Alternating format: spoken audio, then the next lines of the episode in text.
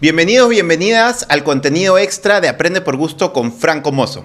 En este segmento, Franco nos compartirá algún tema, algún artículo que se le quedó en la punta de la lengua y que igual quiere compartirlo con nosotros. Así que seguimos. Franco, ¿qué artículo adicional nos quiere compartir sobre el tema que veníamos hablando este mes de clima escolar?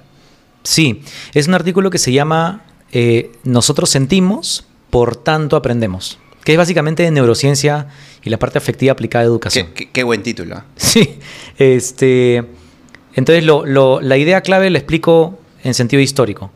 Emociones y lo académico, cuando comenzó el sistema educativo, las emociones ni siquiera se consideraban, ¿no? Hace 150, 200 años. Claro. Luego comenzó a decirse que era importante, pero parecía como que no estaban asociados. En resumen, estos patas lo que te dicen es, oye, la literatura académica ya está a un nivel en la neurociencia con educación que para que tú logres eh, habilidades de alto calibre, de alto orden, ¿no? Que dicen como pensamiento crítico, pensamiento ético, análisis, todo eso, la base para poder sostener esas habilidades es eh, eh, las emociones. Y Mm. entonces te dice, ya no, ya deberíamos dejar de pensar que es como por un lado lo académico, por otro lado lo emocional, sino que es una parte fundamental. Eh, y eso, eso se me quedó, me, me pareció interesante. La imagen que ellos utilizan es como, ¿te acuerdas cuando ves la imagen de un barco pirata que tiene el timón? Bueno, no, no tiene que ser un barco pirata, pero, pero un timón, esos timones circulares. Entonces dice, oye, las emociones que uno experimenta eh, a la hora de aprender son como el timón de hacia dónde se van a ir las habilidades de pensamiento crítico. Qué interesante. Eso me, me llamó la atención y me pareció extra importante como razón para poder llevar adelante estos planes de socioemocional, de bienestar en, en- la vida de los estudiantes en los coles. Y, y ese paper, ese artículo, te dice finalmente entonces qué, qué debe hacer el docente, la escuela para hacer que los estudiantes, eh, no sé, un poco que el timón vaya hacia, hacia, hacia el rumbo correcto del aprendizaje. En el fondo, cómo trabajar el tema socioemocional y, el, y para que un poco nos guíe hacia el aprendizaje que queremos. No te dice exactamente qué hacer, porque es un artículo más de decirte, mira, acá está la ciencia por si acaso. Ahí está que- pa- relación. Claro, para que sepas, ¿no? De hecho, uno de los términos que, que habla es de pensamiento emocional. Me, me pareció interesante.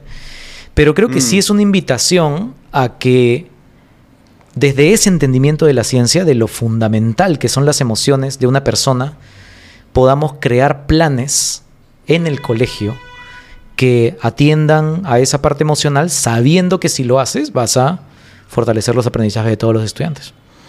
Perfecto, buenísimo. Entonces, capturando este artículo eh, y el artículo anterior que nos compartías de, de clima escolar, el tema de, de- de- de las Sí. cuatro dimensiones, ¿qué, qué- pensando en, qué- en qué se lleve nuestro, nuestro público, las personas, los docentes, los maestros, maestras, padres de familia, incluso madres de familia que nos puedan ver, ¿Qué le sugieres entonces a nivel del director? ¿Qué sugieres a nivel del director? ¿Qué es lo que mañana, luego de escuchar esto, incluso leer el, el artículo que lo vamos a dejar en, el- en- en la cajita de descripción, qué es lo que sugieres que un director, una directora podría hacer mañana, en su Mañana. escuela? Mañana tiene que recoger información sobre cuál es el estatus de esto. Es decir, yo abriría, si tengo en mi comunidad educativa, no Cuando sé... te pues, refieres de esto, te de, refieres a... de- de- de estos cuatro campos, ¿no? O sea, sobre, voy a tomar un ejemplo, el tema de ambiente institucional, que tiene que ver con conexión con el colegio, involucramiento, pertenencia, ¿no? Si yo quiero hacer el plan para, para mejorarlo, necesito saber dónde estoy. Donde estás en cada una de estas cuatro dimensiones. Entonces, claro, y, lo, y entonces armaría, por ejemplo, grupos de 13, 15 personas, como si fuese un focus group de padres de familia, docentes, estudiantes, que se escuchen y les preguntaría eso. Pondría con- la pregunta sobre la mesa. Y, y- con esa información, sabiendo el estatus, ¿qué hago luego? Lo que haría es, ok, ¿qué porcentaje más o menos de estudiantes están donde tienen que estar? Eh, y comenzaría a armar un plan de acciones específicas. En estas cuatro dimensiones. Así es. Y lo haría a cuatro niveles. Por ejemplo, ¿qué puedo hacer yo como director o directora para impactar en el clima con mis acciones, con lo que digo en la formación, por ejemplo? Con qué hago para aprovechar esos momentos donde están los estudiantes juntos de todo el colegio. Segundo, enseñanza y aprendizaje. ¿no? En, en- en el momento de tutoría, pero también en los momentos de donde trabajamos las otras competencias, ¿Qué pequeñas acciones potentes, basadas en evidencia, puedo insertar? Tercero, ¿qué puedo hacer en esas iniciativas de cambio? Como por ejemplo, voy a tener una iniciativa anti-bullying, voy a tener una iniciativa anti-ciberbullying, un tema, un temón, ¿no? Sí. Y cuarto, ¿qué tipos de acciones podría hacer en coordinación con padre de familia para que desde las casas también aporten a que la experiencia del estudiante sea buena? Perfecto, buenísimo, sí. Eh, con respecto a los docentes, mañana, ¿qué pueden hacer? Una maestra, un maestro.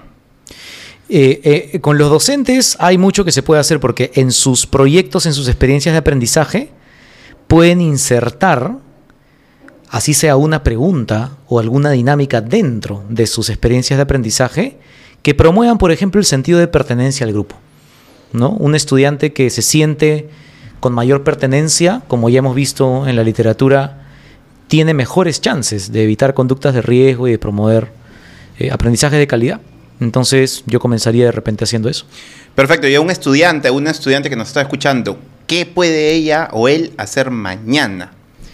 Yo creo que comenzaría a reflexionar sobre mi relación conmigo mismo, ¿no? Creo que una de las principales eh, áreas dentro del ámbito que hablamos de seguridad, ¿no? Para el clima escolar, era establecer espacios donde el estudiante tenga la invitación a crear una relación consigo mismo para que su sentido de pertenencia, de satisfacción, en el tiempo comience a depender más no de lo que dicen otros, sino de lo que ella o él piensa con respecto a su propia experiencia. Muy, muy, muy interesante, ¿no? Y, y- y- y quizás también reflexionar sobre su interacción, cuánto ella o él influye, sobre todo quizás en los grados mayores, Claro. En la seguridad de su compañero o compañera, ¿no? Eso me encanta, eso también, sí. Perfecto, no, buenísimo, gracias Franco. Esto fue el contenido extra de Aprende por Gusto con Franco Mozo. Gracias Franco como siempre. Nos vemos el próximo mes. Gracias Pepe, saludos a todos. Cuídense. Chao. Chao, chao.